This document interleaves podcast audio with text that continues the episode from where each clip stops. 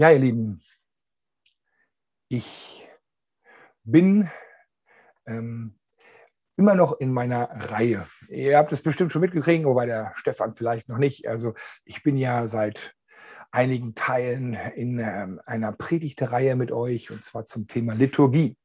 Und Liturgie ist ja so der, ich sag mal, der geregelte Ablauf eines Gottesdienstes. Und ähm, beim da habe ich jetzt schon einige Male darüber gesprochen. Was gibt es für Elemente? Was gibt es für Traditionen? Was gibt es für, für ja, Dinge, die sich eingeschleift haben, Prinzipien dahinter, Wahrheiten dahinter.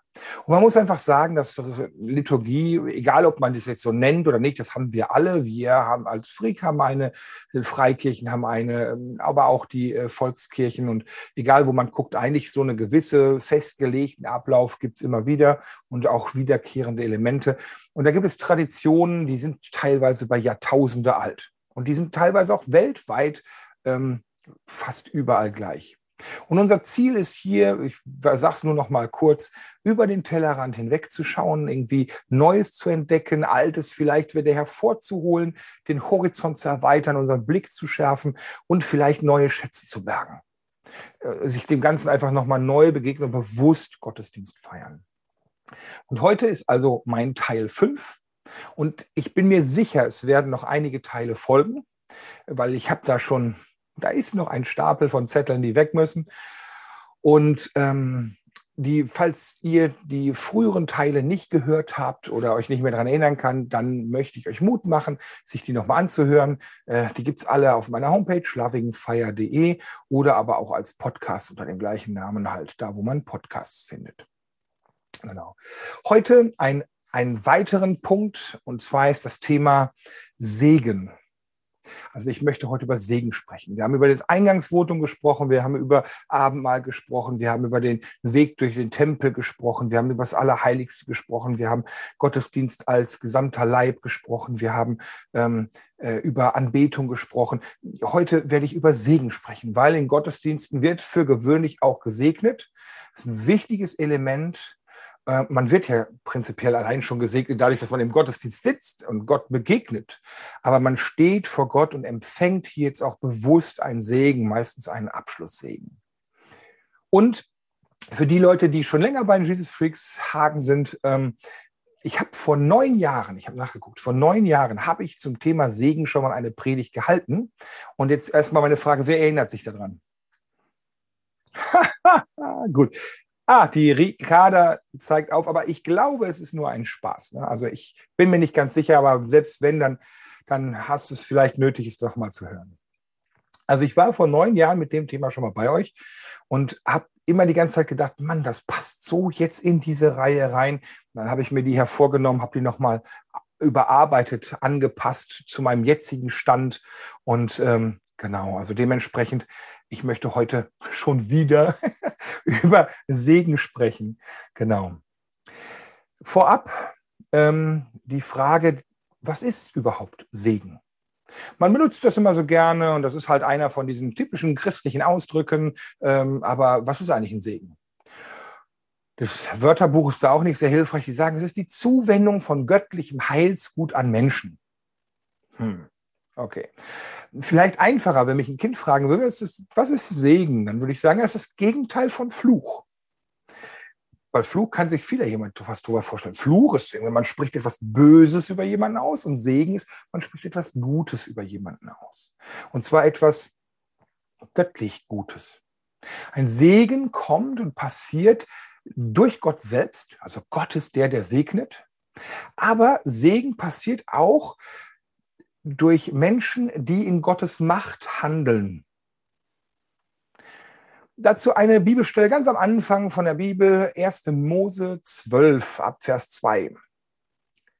Da sagt Gott zu seinem Volk, ich will dich zum großen Volk machen und ich will dich segnen und dir einen großen Namen machen. Und du sollst ein Segen sein. Ich will segnen, die dich segnen und verfluchen, die dich verfluchen. Und in dir sollen gesegnet werden alle Geschlechter auf Erden. Also hier sieht man ganz eindeutig, es gibt einmal Gott segnet, das ist der eine Punkt. Und eigentlich kommt jeder Segen von ihm, weil es ja wirklich Heilsgut, göttliches Heilsgut ist, was an Menschen ausgeteilt wird. Also Gott segnet, ich will dich segnen. Aber wer dich segnet, also es kann scheinbar auch Personen jemanden segnen, den will ich segnen. Also es scheint hier ein Teamwork zu sein zwischen Gott und den Menschen. Und eine Sache, die ich immer wieder erlebe aus der Praxis und ich direkt vorne anstellen will bei dieser Definition von Segen, Segen ist mehr als um etwas zu bitten, um etwas Nettes zu bitten.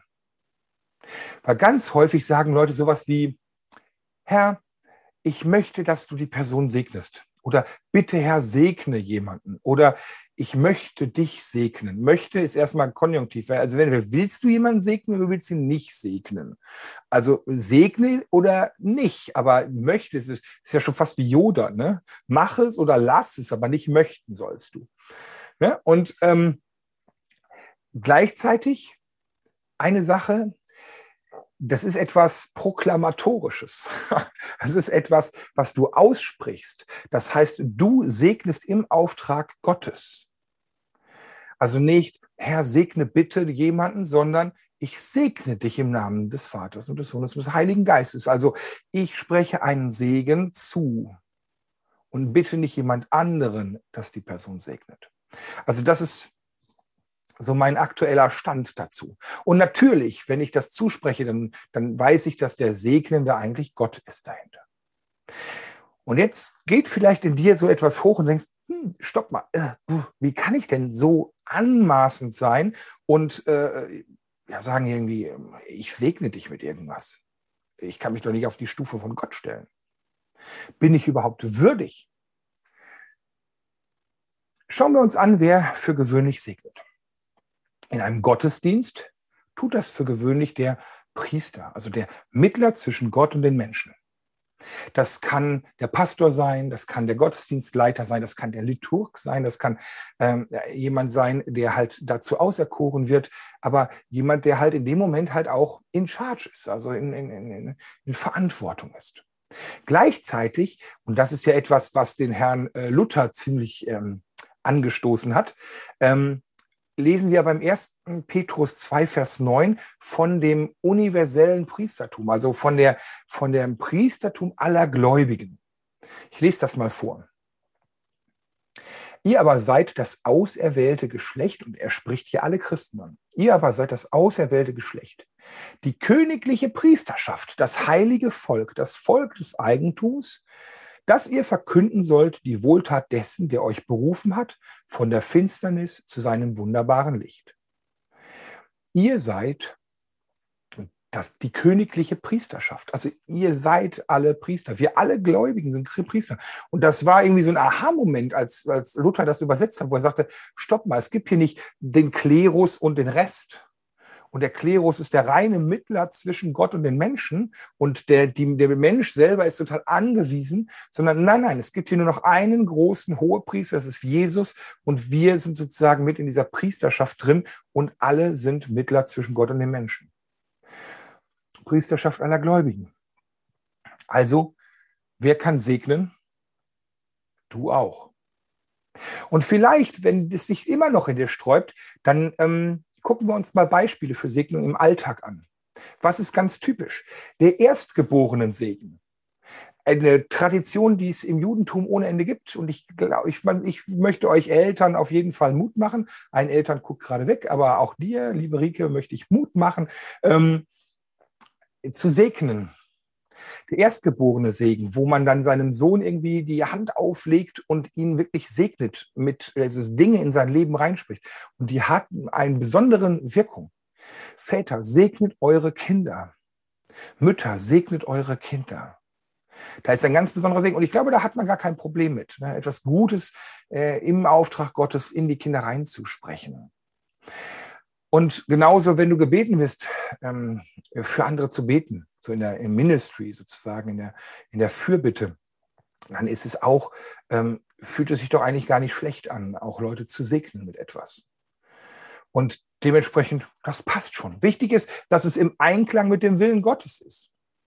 Du kannst nicht mit etwas segnen, was nicht in seinem Willen passiert.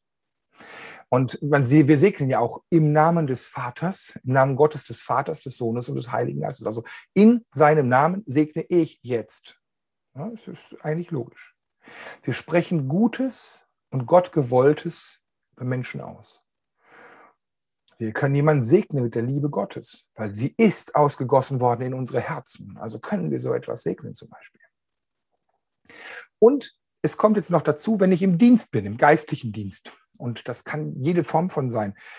Also ich bin ja oft, ich reise viel rum und habe auch manchmal so ja, ein bisschen ähm, Bauarbeiter, ähnliche Tätigkeiten im Reich Gottes. Und ähm, da habe ich dann irgendwann mal gefragt, Herr Gott, wenn ich irgendwo hinkomme, womit kann ich eigentlich segnen? Ich kann ja nicht einfach willkürlich das so raushauen. Und ich hatte eine sehr klare Antwort bekommen, nämlich, du darfst damit segnen, womit ich dich zu den Leuten schicke. Also Gott beauftragt uns manchmal, einen Segen zu sprechen. Wir haben manchmal einen Auftrag. Und ähm, deshalb ist es ganz wichtig, wenn ich jemanden segnen will mit etwas, dann frage ich Gott, womit soll ich die Person segnen? Und dann segne ich die Person damit, aber ich weiß, dass ich im Endeffekt nur das Sprachrohr Gottes bin. Ich bin der, der die Hand auflegt, aber er ist der, der den Segen kommen lässt. Sein Segen kommt.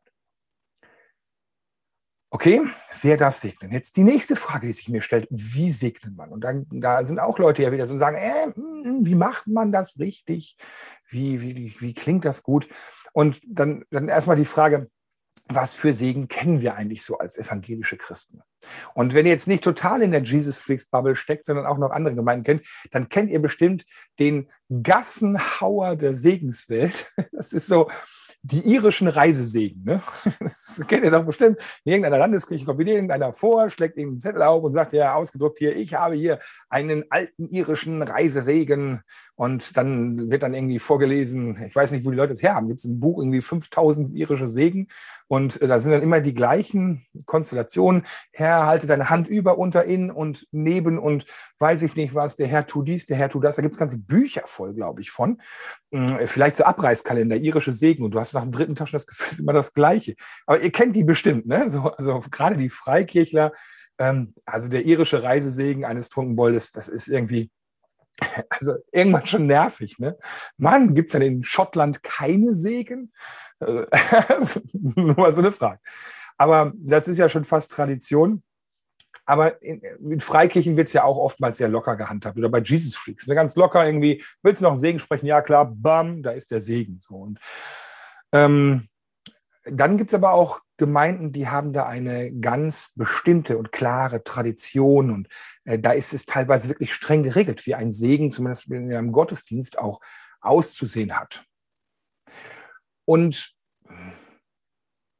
ich will mir gleich mit euch mal so einen Segen anschauen, aber ich will natürlich jetzt nicht das eine verbieten. Ne? Ich will jetzt nicht sagen, ihr müsst das so tun, aber was mir wichtig ist, ist, und das ist etwas, was hat mir mal ein Pastor ganz klar gesagt, er sagt, ein Segen ist nichts Willkürliches. Auch der Wortlaut ist nicht willkürlich, sondern es gehört geistlich sehr gut durchdacht.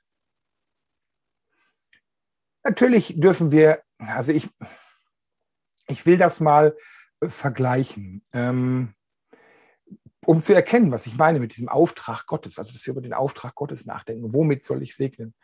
Ähm, ich vergleiche das mal mit Gebet.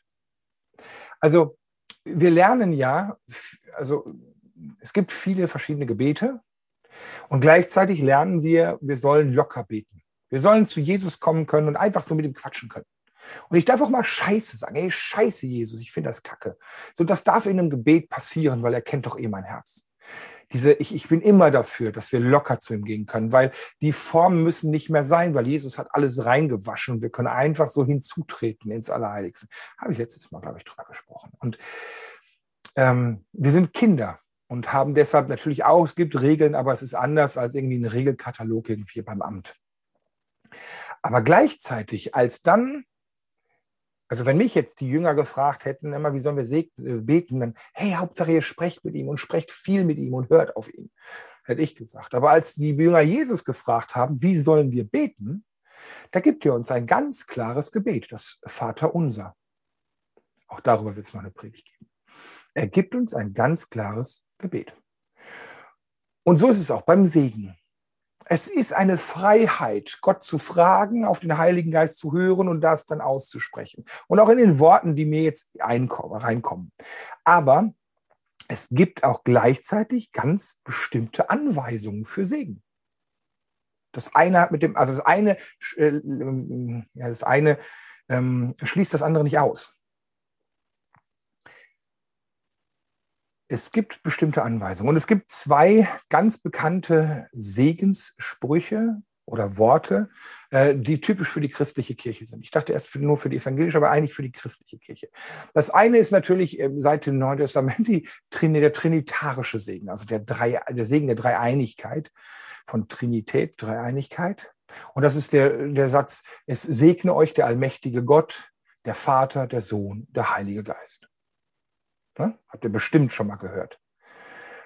Und dann gibt es noch einen zweiten Segen, das ist der sogenannte aaronitische Segen der ist noch viel, viel, viel älter. Also noch bevor denn die Christen sich angewöhnt haben, und das kam erst so ab Luther auf, dass der gesagt hat, das sprechen wir jetzt in jedem Gottesdienst zum Abschluss, ähm, war der schon im Judentum ein ganz wichtiger Zuspruch Gottes, ein zentraler Zuspruch im Gottesdienst. Und zwar kommt das ja aus, aus dem vierten Mose. Ähm, das heißt, das ist 3400 Jahre ungefähr alt. Ne? Also da hat Gott gesagt, so äh, sollen wir segnen. 4. Mose 6, 4, ab 24. Der Herr segne dich und behüte dich. Der Herr lasse sein Angesicht leuchten über dir und sei dir gnädig. Der Herr erhebe sein Angesicht auf dich und gebe dir Frieden. Und dann noch einen Vers weiter, den möchte ich jetzt einfach mal noch hinten dran bringen. Und so sollen sie meinen Namen legen auf die Israeliten und ich werde sie segnen. Also das ist die Anweisung. Gott gibt hier eine ganz klare Anweisung, wie ein Priester segnen soll. Dreieinhalbtausend Jahre später wird das immer noch gemacht und zwar in ganz, ganz vielen christlichen Gemeinden weltweit. Also da kann man von Gewohnheitsrecht reden. Also da kann man wirklich sagen, hier ist eine Tradition, die hat sich bewahrt. Man findet das in der Bibel, es wird durchgezogen vom Judentum, es wird durchgezogen von den Christen es zieht sich durch die Jahrtausende durch. Hier gibt Gott dann auch einen Segen drauf. Also wenn ich etwas bestätigt empfinde, dann etwas, was so eine lange Tradition hat ne, und nicht totzukriegen ist. Gott zeigt, wie sein Segen aussehen soll und wie er segnen will. Und deshalb möchte ich mir genau diesen Segen mal genauer anschauen mit euch ähm, einfach, weil er wunderschön ist und weil das etwas ist, was, also wenn das über mich ausgesprochen wird, dann geht mir mein Herz auf. Das ist Trost, das ist Zuversicht, das ist Freude, das ist Frieden. Lass uns den mal anschauen. Wir haben hier drei Blöcke mit jeweils zwei Punkten. Und ich gehe das mal der Reihe nach durch, weil drei ist immer eine gute Zahl bei Predigten. Das erste ist, der Herr segne dich und behüte dich. Ja, genau so stelle ich mir eigentlich Segen vor. Da könnte man eigentlich schon Schluss machen. Der segne dich und behüte dich. Das ist das, was man sich wünscht. Das ist das, woran ich denke, wenn ich einen Segen gerne hätte. Ne? Was ist denn das? Also Segen, ein guter Zuspruch. Der segne dich und behüte dich.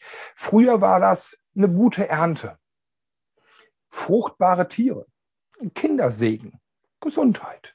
Das sind so die Dinge, das ist das, was man sich wünscht. Und heute ist es eigentlich genau das Gleiche. Ein guter Job, Einkommen, Gesundheit, versorgt zu sein, Sicherheit, eine schöne Wohnung, ähm, auch Kindersegen, Wohlstand.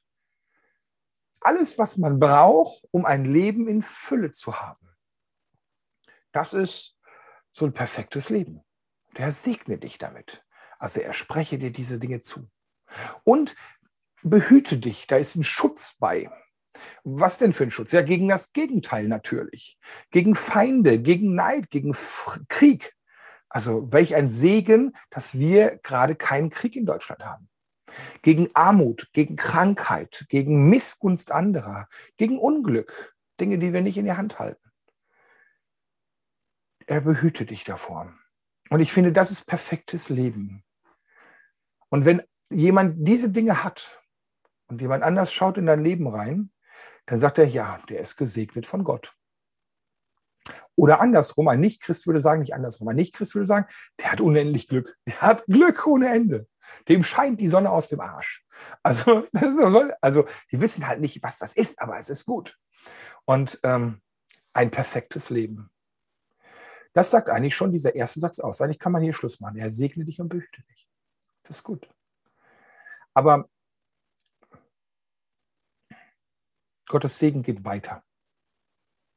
Und ich finde, diese nächsten Aussagen, die sind nicht ganz sofort verständlich.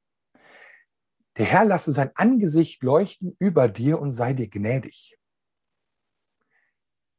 Sein Angesicht leuchten lassen. Stell dir mal vor, du, du schaust in die Sonne also jetzt, wir haben jetzt Winter, draußen bäh, ne, April, irgendwie Schnee, äh, so.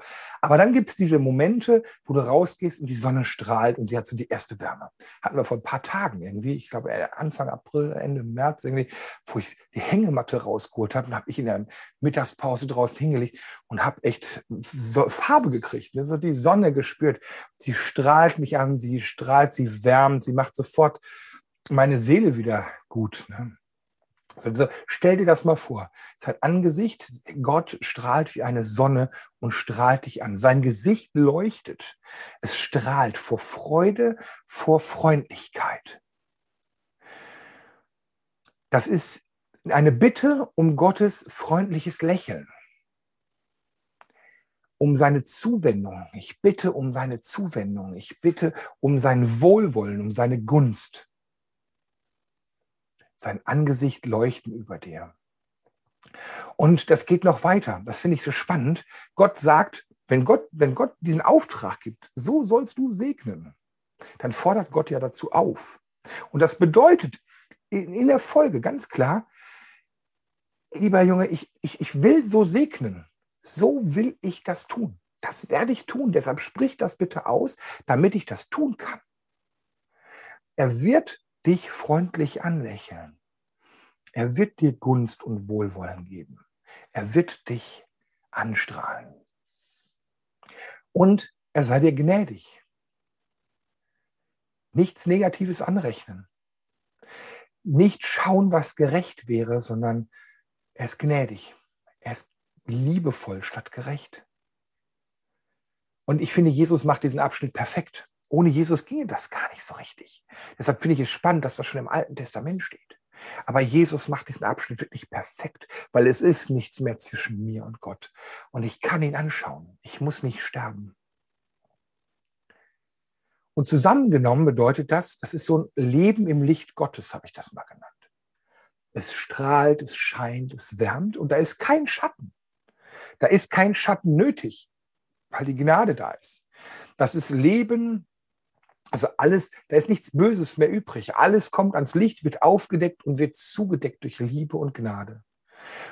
Und Leben, das ist Leben unter seinen Bedingungen, in seiner Gerechtigkeit. Römer 3, Vers 31. Ist Gott für uns? Wer kann gegen uns sein? Das ist doch ein mächtiger Zuspruch, oder? Gott sagt, nicht nur will ich dich versorgen und dir Schutz bieten, nicht nur äh, sollst du ein Leben in Fülle haben, in göttlicher Fülle, auch ein Leben in meiner Gunst, ein Leben in unter himmlischen Bedingungen, wo Gott dich freundlich anlächelt. Und jetzt kommt der dritte Punkt. Es geht nämlich noch weiter. Der Herr erhebe sein Angesicht auf dich und gebe dir Frieden. Und dann, hä, also da komme ich beim Segnen und Sprechen immer durcheinander. Schon wieder Angesicht, aber jetzt gerade leuchtet es noch über, jetzt, jetzt auf dich erhoben, muss man auch wieder kurz nachdenken, was das bedeutet. Und sein, erhebe sein Angesicht auf dich ist, erhebt seinen Blick auf und schaut dich an. Im Gegensatz zu unter Wut wegschauen, unter Zorn sich abwenden oder unter Frieden jemanden anblicken, sein Angesicht aufheben und jemanden anschauen. Das, das beste Beispiel fürs Gegenteil ist so die Kreuzierung Jesu. Also plötzlich Jesus am Kreuz ist, die Sünde der Welt auf ihn gelegt und diese totale Ferne von Gott. Und plötzlich wird sogar die Sonne verdunkelt sich, es wird dunkel für drei Stunden. So blickt Gott weg, dass sogar die Schöpfung mitmacht. Und er hängt da und spürt, Gott, warum hast du mich verlassen?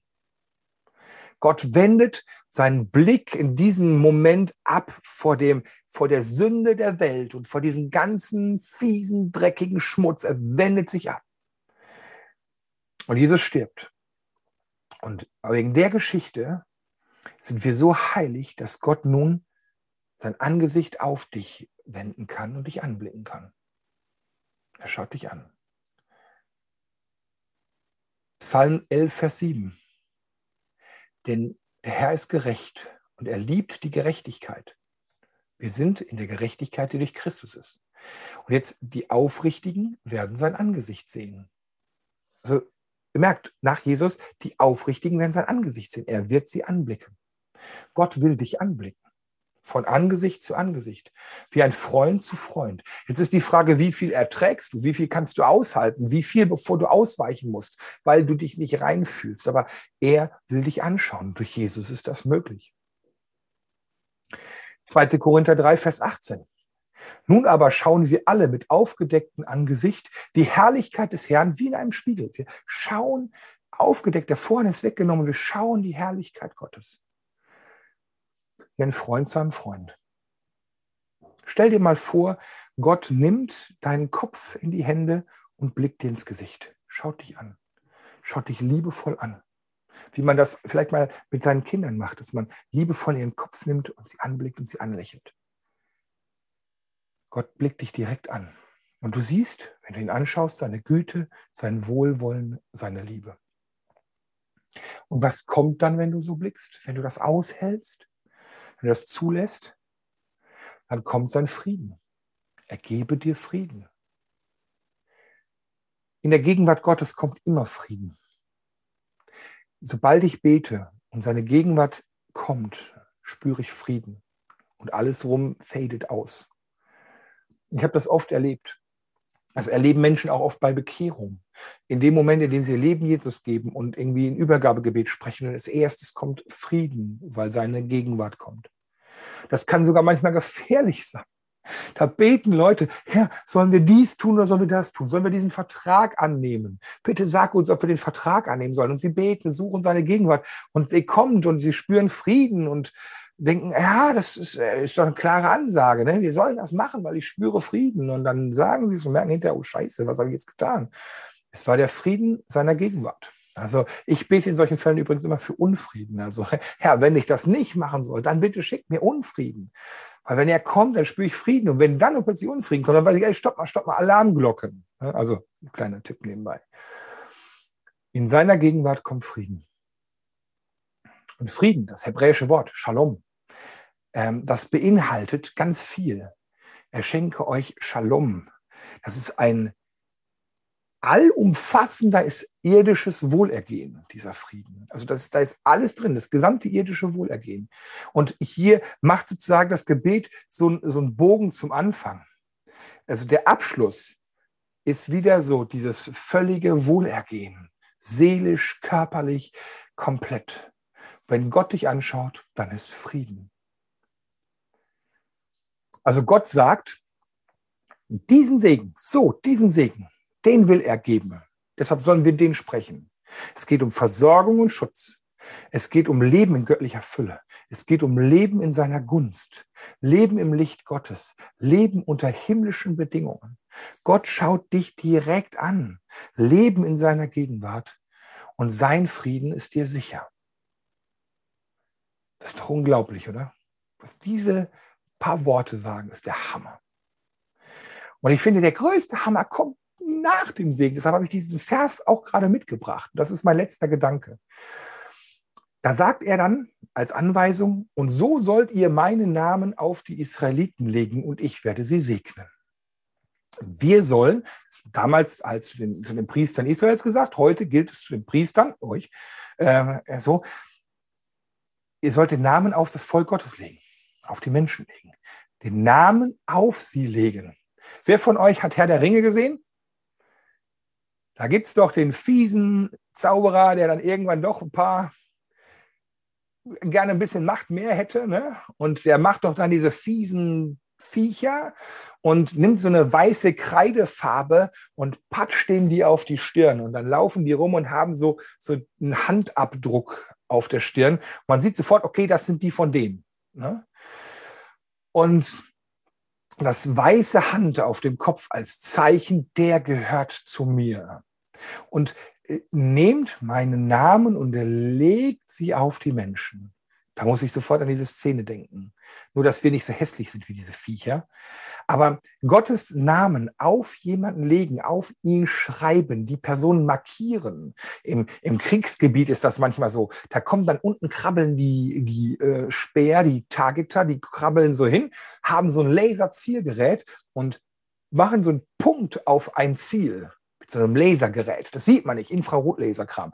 Und dann kommt das Kampfflugzeug an in affenartiger Geschwindigkeit und schießt eine Rakete, eine Bombe ab und diese Bombe wird genau auf diesen Laserpunkt hingeleitet. Da legt jemand den Zielpunkt auf das Ziel und bam, das Ziel trifft. Und so legen wir den Namen Gottes auf jemanden. Wir markieren die Person. Und spannend ist, der Name steht immer für die Person. Also du legst Gott auf eine Person beim Segen. Das heißt so viel wie, diese Person gehört jetzt mir. Also ich, ich sträube mich so ein bisschen so wie beim Brandzeichen. Dieses Bild tut vielleicht ein bisschen weh, so pff. aber wie beim Brandzeichen, ne, so beim Pferd so. Da hat jeder sein eigenes Muster und dann wird das dem Pferd hinten drauf gebrannt, äh, Stempeln oder so, keine Ahnung. Und dann sieht man, das gehört mir. Und so legen wir den Namen Gottes, so sollen wir den auf Menschen legen. Und Gott sagt, du bist mein. Du gehörst mir. Ich will dich segnen als mein Kind. Dein Segen ist dir sicher.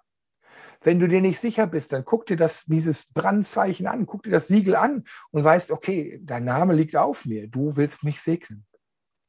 Und an dem Gesegneten können wir dann die Natur Gottes erkennen. Und ich habe jetzt zu Beginn gesagt, so, es segnet Gott und oder der Bevollmächtigte Gottes. Und, und dieses Beispiel auch von mir, ich, du kannst segnen, womit ich dich zu jemandem sende. Und Gott fordert hier auf, so sollst du segnen und so will ich wirken. Und du bist dazu bevollmächtigt, meinen Namen als Priester auf sie zu legen damit ich so segnen kann. Ist das nicht der Hammer? Dass wir Leute sozusagen markieren können mit, mit dem Namen Gottes, mit der Natur Gottes, mit dem Segen Gottes. Also mein Aufruf wirklich, bewusst, wenn es im Gebet geht, wenn es um Segen geht, wenn es auch im Gottesdienst geht, ähm, welch eine Ehre ist das, am Ende des Gottesdienstes, jedem Einzelnen sozusagen wirklich diesen Segen zuzusprechen, Gott auf die Menschen zu legen, den Namen Gottes auf sie zu legen. Und seine Kraft wird dann wirkbar, wirksam durch deine Worte und verändert das Leben zum Guten. Amen.